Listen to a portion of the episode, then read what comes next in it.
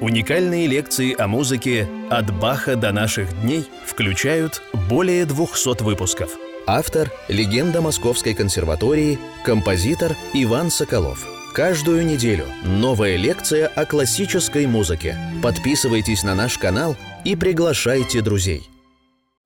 Итак, дорогие друзья, мы начинаем 204-ю лекцию нашего цикла «Композитор Иван Соколов о музыке от Баха до наших дней» и продолжаем – разговор о Мисковском. Вторая лекция, посвященная Мисковскому.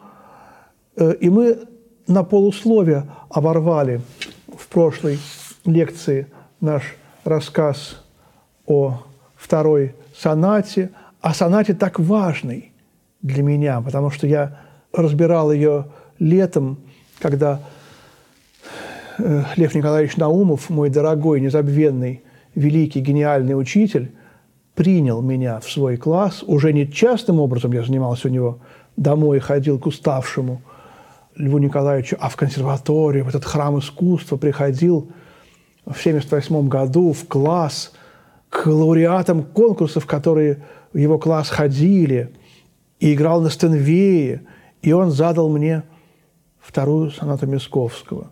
Я помню, когда я играл на первом классном вечере для меня было очень непривычно вот сидеть на такой банкетке. По-моему, у нас в училище в то время не было банкеток. Тем более дома я не занимался. А банкетки тогда были так сделаны, что они немножко шатались. И когда ты нагибался направо, э, играл сверху, то она немножко переваливалась. Я этого не знал и чуть не упал. И когда я вот играл вот это вот вступление...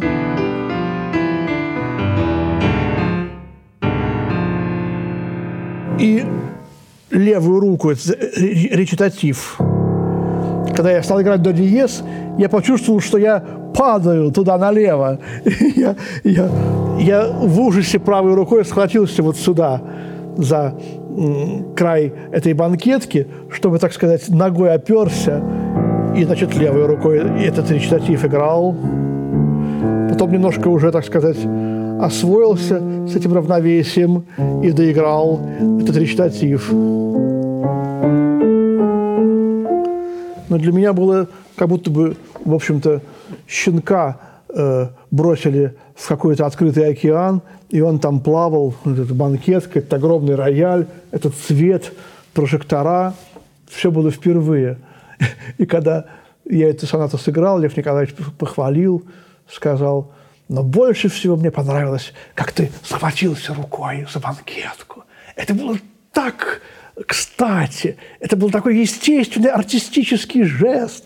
Я чуть-чуть не свалился со стула во время игры просто-напросто.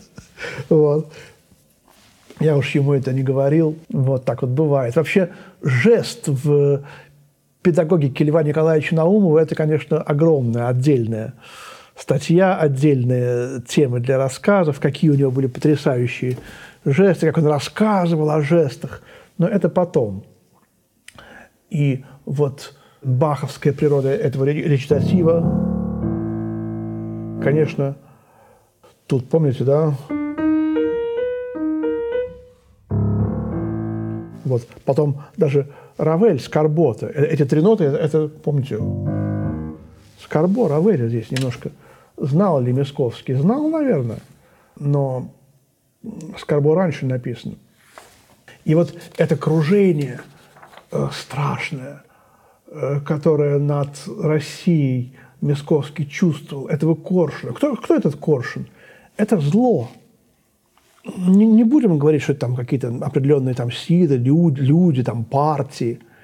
Это некое зло, некие вот эманации вот этого страшного зла, которые в сущности, они идут снизу, а Блок видит их, так сказать, над э, Россией.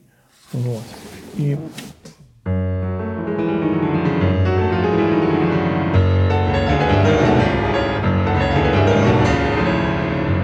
такая страшная второе проведение главной партии – и побочную.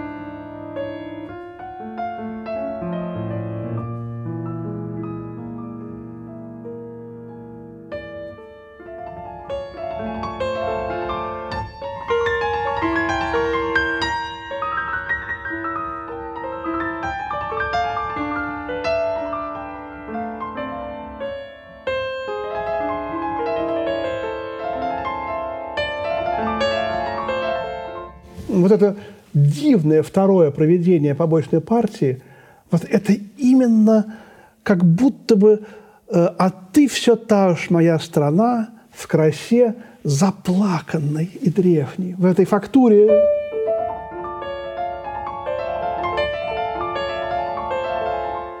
чувствуете э, журчание слез по этим огромным глазам России.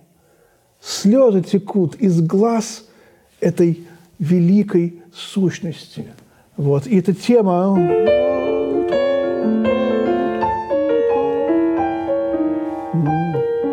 она удваивается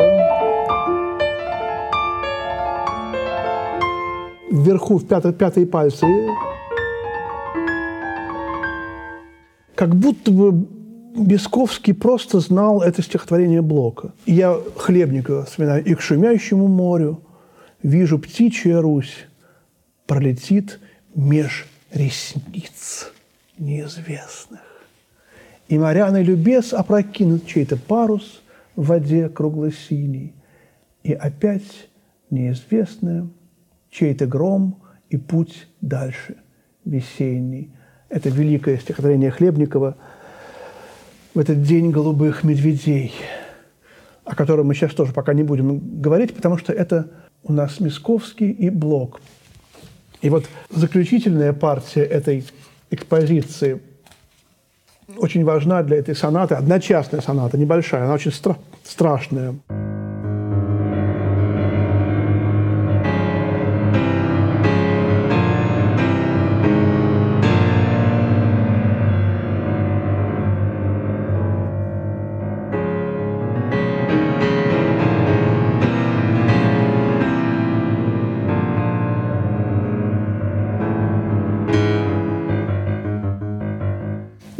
Все, конечно, узнали Диес Ира, День гнева, средневековую секвенцию, то, что мы знаем из э, Папы Григория, из григорианских хоралов, то, что э, повествует нам о гневе, о страшном конце мира, та музыка, которая еще тогда не, не называлась, не считалась музыкой.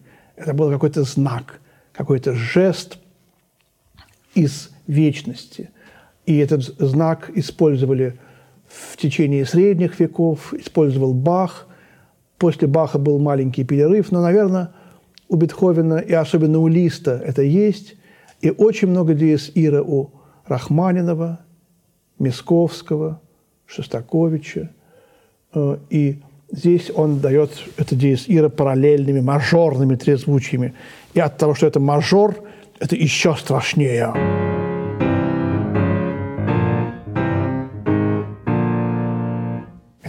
Торжествующее зло.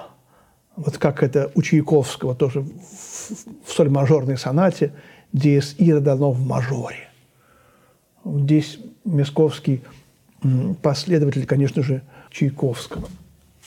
Разработка очень страшная, жуткая. Она тоже говорит о том, что Мясковский очень хорошо изучал сонату Листа семинорную. Вот.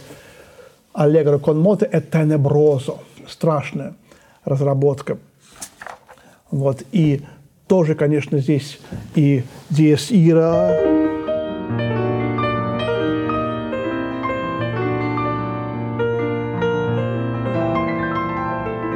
такая музыка с колокольчиками, удивительно логичное чередование эпизодов и субдоминантовая реприза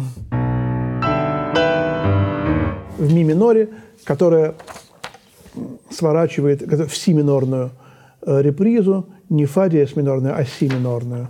И э, побочная уже дается в ре мажоре. Удивительная кода, как у Бетховена, у Листа. Э, в этой коде дается в общем, диез ира и, конечно, колокола. Какие-то колокола, страшные колокола, которые говорят о конце света. Вот тут даже какой-то студент написал «Смерть побеждает». Очень согласен я. Вообще, многие называют э, Мисковского пессимистом. Вот, и, конечно, э, в этом есть доля истины, но у него есть и светлые сочинения. Вот, например, пятая симфония, это ре мажор.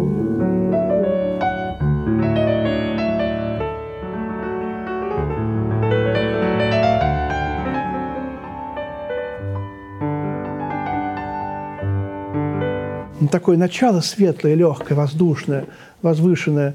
Эта музыка всю жизнь со мной. Это соло кларнета на фоне шуршащих тремоло струнных. Я считаю, один из шедевров. И отчасти что-то в этом начале пятой симфонии есть от скрипичного концерта э, Прокофьева. Ну и, конечно, шестая симфония. Ми бемоль минорная, о которой надо говорить, о которой надо слушать огромная симфония, которая была невероятно воспринята всеми музыкантами. Он писал ее в самые страшные годы, в 17-18. И многие после премьеры говорили, что после шестой симфонии Чайковского такого сильного симфонического сочинения на Руси написано не было. Но мы, конечно, вспомним и вторую Рахманинова – мы, конечно, вспомним и любимейшую мной карельскую легенду Глазунова. Как-то они в тени все остались. Эти скрябинские громадные эпопеи были написаны.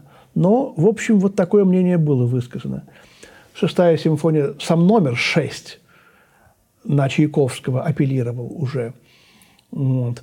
У них было с Прокофьевым такое немножко соревнование по поводу первой симфонии – и надо сказать, что Прокофьев это соревнование проиграл. Первая студенческая симфония Прокофьева была неудачной. Не получилось у него. Провалилась репетиция. А Мясковский написал, да, все-таки 10 лет э, сыграли свою роль. И Прокофьев потом написал классическую первую симфонию, обошел этот вопрос. Но вот такой тип трагической э, симфонии говорящий о конце света, дающий реальную картину мира, э, Прокофьеву оказался не под силу в его возрасте, и он уже вышел из положения неоклассицизм. Такого типа симфонии у Мясковского не было. И потом мы говорили о том, что Прокофьев – это опера, но не симфония. Шостакович – это симфония, но не опера – Шостакович, который не любил Мясковского, все-таки 25 лет разницы, он тоже уже как бы неоклассик. У него нет вот этого естественного, такого типа эмоционального нагнетательного симфонизма. Ну, тоже, конечно, есть иногда, но сам тип романтический, он уже в принципе отвергается. И Прокофьевым, и Шостаковичем, и немножко они к нему относились, ну, иронически, ну, вот, мол, так сказать, прошлогодний снег, прошлый день, то, что есть у Мисковского, сейчас мы все это, друзья, отвергаем. Для нас это все, все эти споры о том, что лучше, что хуже. Прошлогодний день, что лучше, Брамс или Вагнер? Они там считали, что либо-либо. Сейчас у нас уже и, и. И Прокофьев, и Мисковский, и Шостакович. Иначе мы не сможем с вами любить музыку. Надо любить все. Мне это не нравится, это позиция неприемлемая. Нам должно нравиться все. Иначе мы ничего не поймем, ни, ни, в чем не разберемся в музыке и ничего не э, полюбим в итоге. И если мы будем любить избранное, понимаете?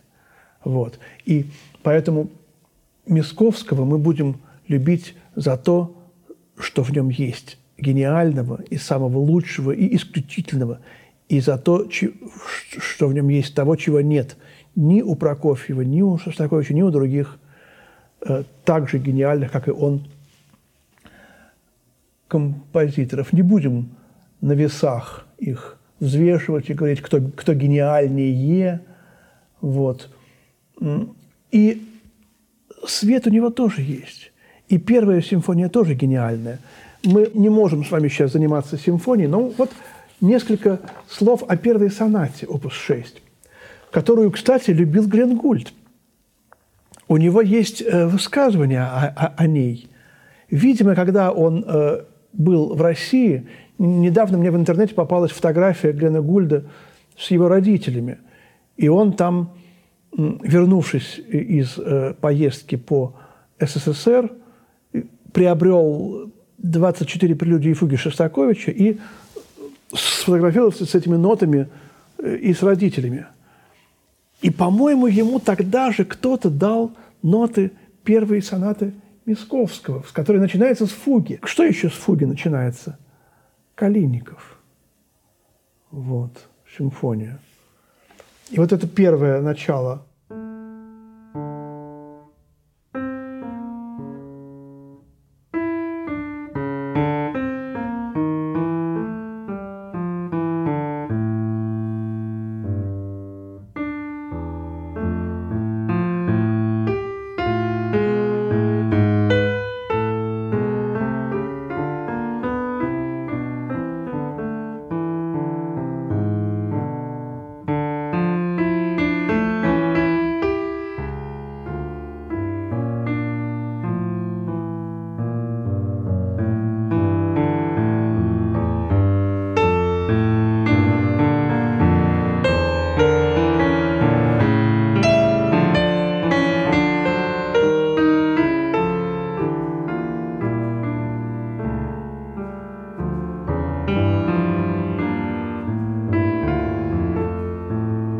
так далее, э, тягучее, как Россия. Может быть, связь какая-то с фугами Шостаковича, будущими, да?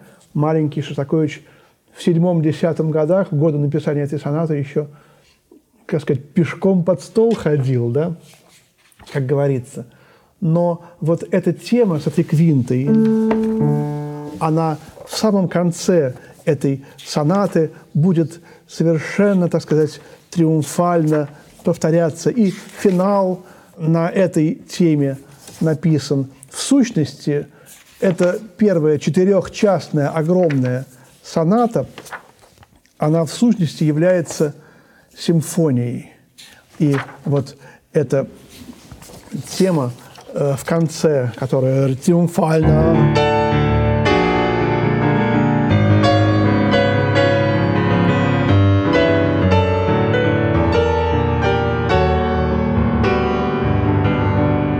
грандиозное, э, все-таки побеждает радость, побеждает счастье, ре-мажор побеждает. Вот это грандиозная кода этой, этой сонаты, первой. Я очень ее люблю, не довелось мне ее сыграть, но э, послушайте ее в хороших, потрясающих исполнениях. Они есть. Вот, например, напомню еще Михаил Лицкий, конечно же, честь ему и хвала, что он сыграл все девять сонат Московского. Э, третье и четвертое, они образуют тоже некий такой диптих. Э, третье в 20 году, а в 39-м переделано, и четвертое в 24-м. Третью играл Рихтер. И третью он играл с подачи Нейгауза, потому что Нейгаус 1988 года тоже пережил все самые страшные годы революции. И вот эта вот революционность, трагичность третьей сонаты видна в этой главной партии.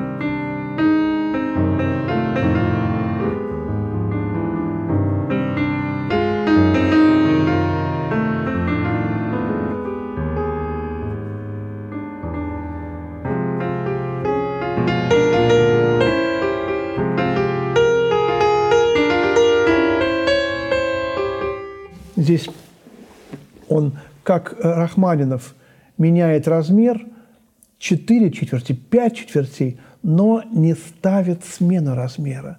Она как бы задыхается. Вот эта вот речитативность этой гениальнейшей главной партии, третьей сонаты, как бы вот из гроба протягивает руку нам – композитор, художник, человек, э, патриот, кон дезидерио, такие у него необычные итальянские термины, аллегро диспирата, э, отчаянно, вторая окончательная соната. Дезидерио, не знаю, что это означает, но тоже какие-то страшные, стентата, стонущая главная партия. И такая же еще более страшная четвертая соната тоже посвящается Файнбергу. Вот. Ну и последние, э, вот две более, так сказать, простые, пятая и шестая, о них можно меньше что сказать, э, потому что они уже как бы выражают отношение Мисковского к тому, что произошло. Он сохранил себя, он сохранил нравственность, он сохранил благородство души, и это видно по сестрам, которые пережили его. Например, второй брак Прокофьева. Очень сомневались все, как примут вторую жену. Нельзя становиться на позицию либо первая жена, либо вторая. Я знал и первую жену Лину Ивановну Прокофьеву, помню, мальчиком, как она приходила к нам домой. Но при всем моем преклонении, восхищении, уважении я не могу сказать, что вот надо, так сказать, отвергать вторую жену. И вторую жену Прокофьева приняли сестры Мисковского. И Прокофьев был очень благодарен им. И поэтому он чувствовал себя хорошо, и он мог творить. Он мог писать свои гениальные сочинения конца 30-х, 40-х и 50-х годов. Потому что и сам Мисковский, и его сестры, они обладали настолько э, большим человеческим тактом, что они любили Прокофьева, любили его при том, что вот э, произошло, при том очень не таком, ну, неординарном событии. Два сына и вот смена э, жены.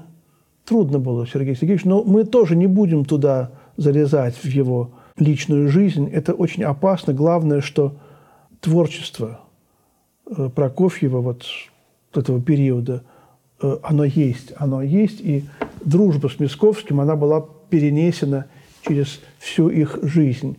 Как только он его не называл? Мискунчик, э, мискушка. Он даже пишет в своем дневнике, Сергей Сергеевич, как он попал в первый раз к Мисковскому на обед. И как он увидел вот того самого отца, генерала, которого расстреляли большевики. И Прокофьев отмечал в этом генерале то, что потом будет у самого Прокофьева, игру словами. Отец Мисковского, генерал, сидел за столом и говорил, «Сегодня очень хорошая пагода». Не погода, а пагода. Или говорил, передайте ко мне, пожалуйста, Сахару.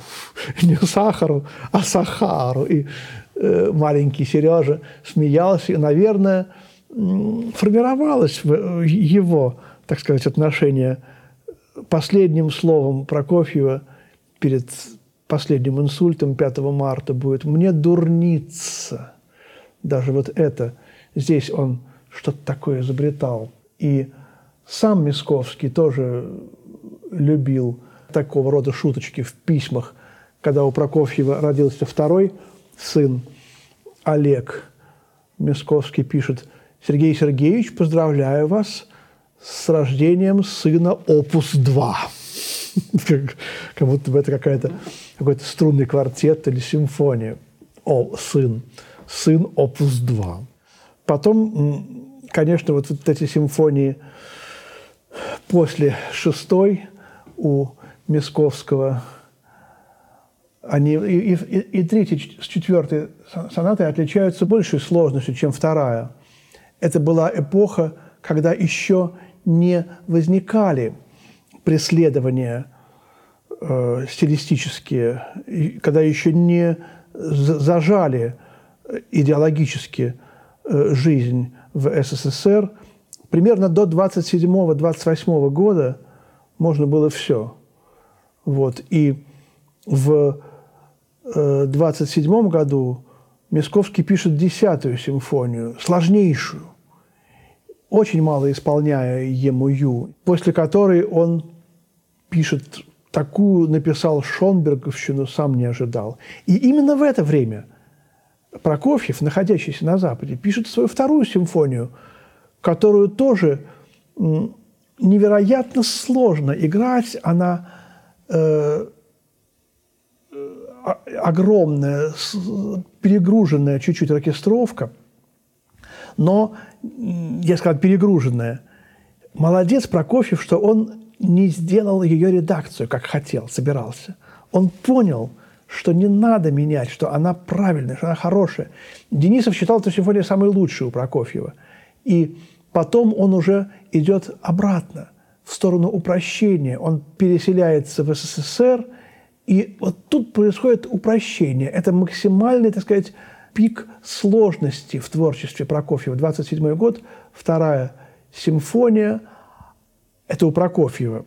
Они совпадают с Мисковским во многом, хотя они жили в разных странах в это время. Там э, главная партия второй части, во второй симфонии, соло контрабаса, контрабасов,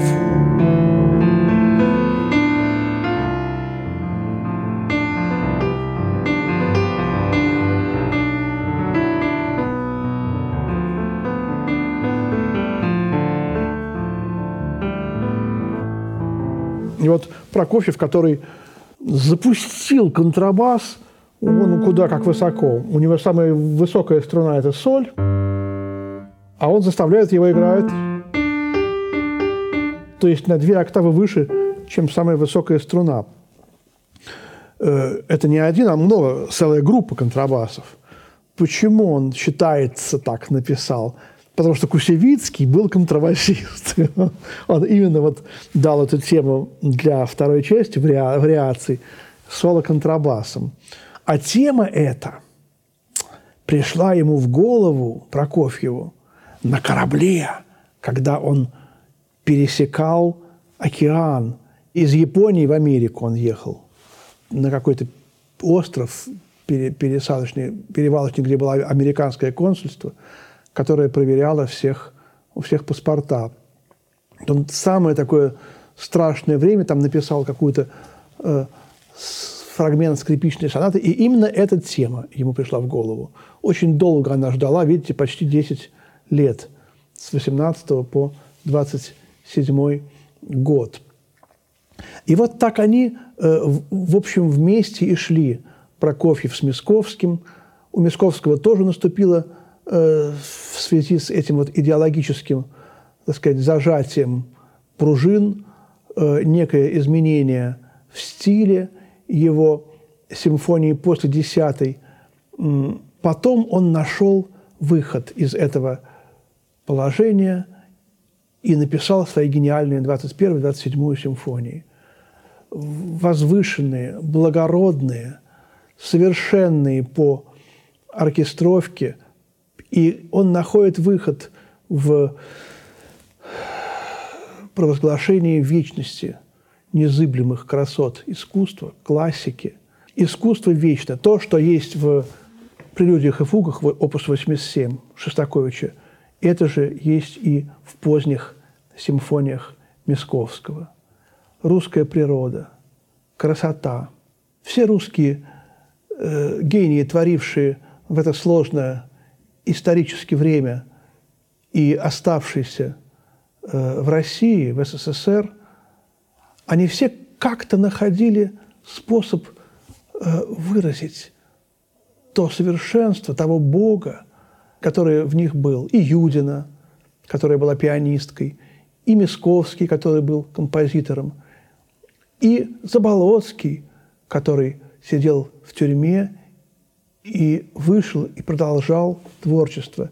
И вот это стихотворение Заболоцкого, очень созвучное позднему Мисковскому, написанное им э, в 1947 году, когда Мисковский еще был жив, оно тоже как бы вот для меня является соответствием 27-й симфонии, 21-й, позднему Мисковскому.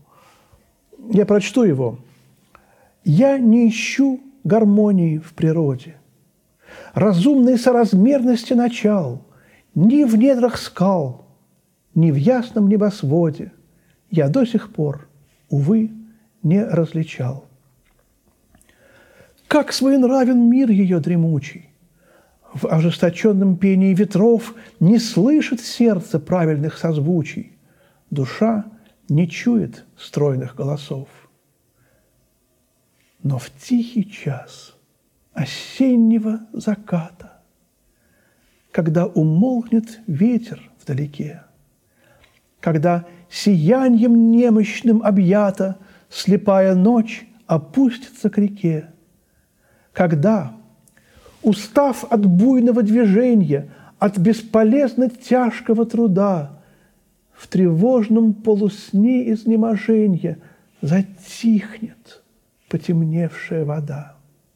Когда огромный мир противоречий насытится бесплодной игрой, как бы прообраз боли человечьей из бездны вот – встает передо мной.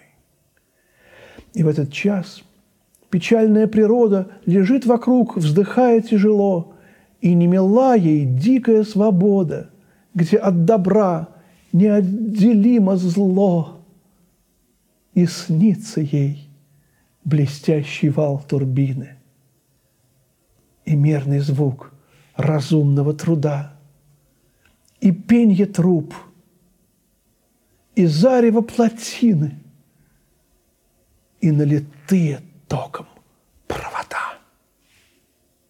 Так, засыпая на своей кровати, безумная, но любящая мать таит в себе высокий мир дитяти, чтоб вместе с сыном солнце увидать. Это – стихотворение Заболоцкий, когда писал за две недели до смерти свой э, свод, все стихотворения, которые он считал нужным оставить после себя, а другие он не уничтожил, но он не считал нужным оставить после себя. Он поместил это стихотворение в самом начале, считая его самым главным. И оно гениальное.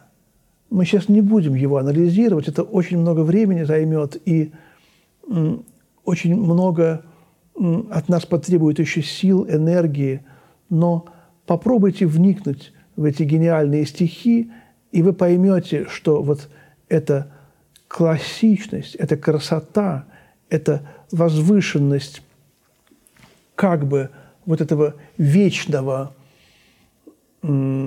состояние искусства, мне даже жалко, что Бунин не знал э, этих стихов. Наверное, он не знал их. Если бы он знал, наверное, бы он сказал, да, есть в России поэзия. Он знал Твардовского, но это не хуже, если не лучше. Э, и вот эти стихи, как и э, музыка позднего Мисковского – говорят нам о том, что как религию невозможно э, никакой диктатурой победить, так и великое настоящее искусство будет всегда, во все времена живо. Спасибо, дорогие друзья. Всего доброго и до свидания.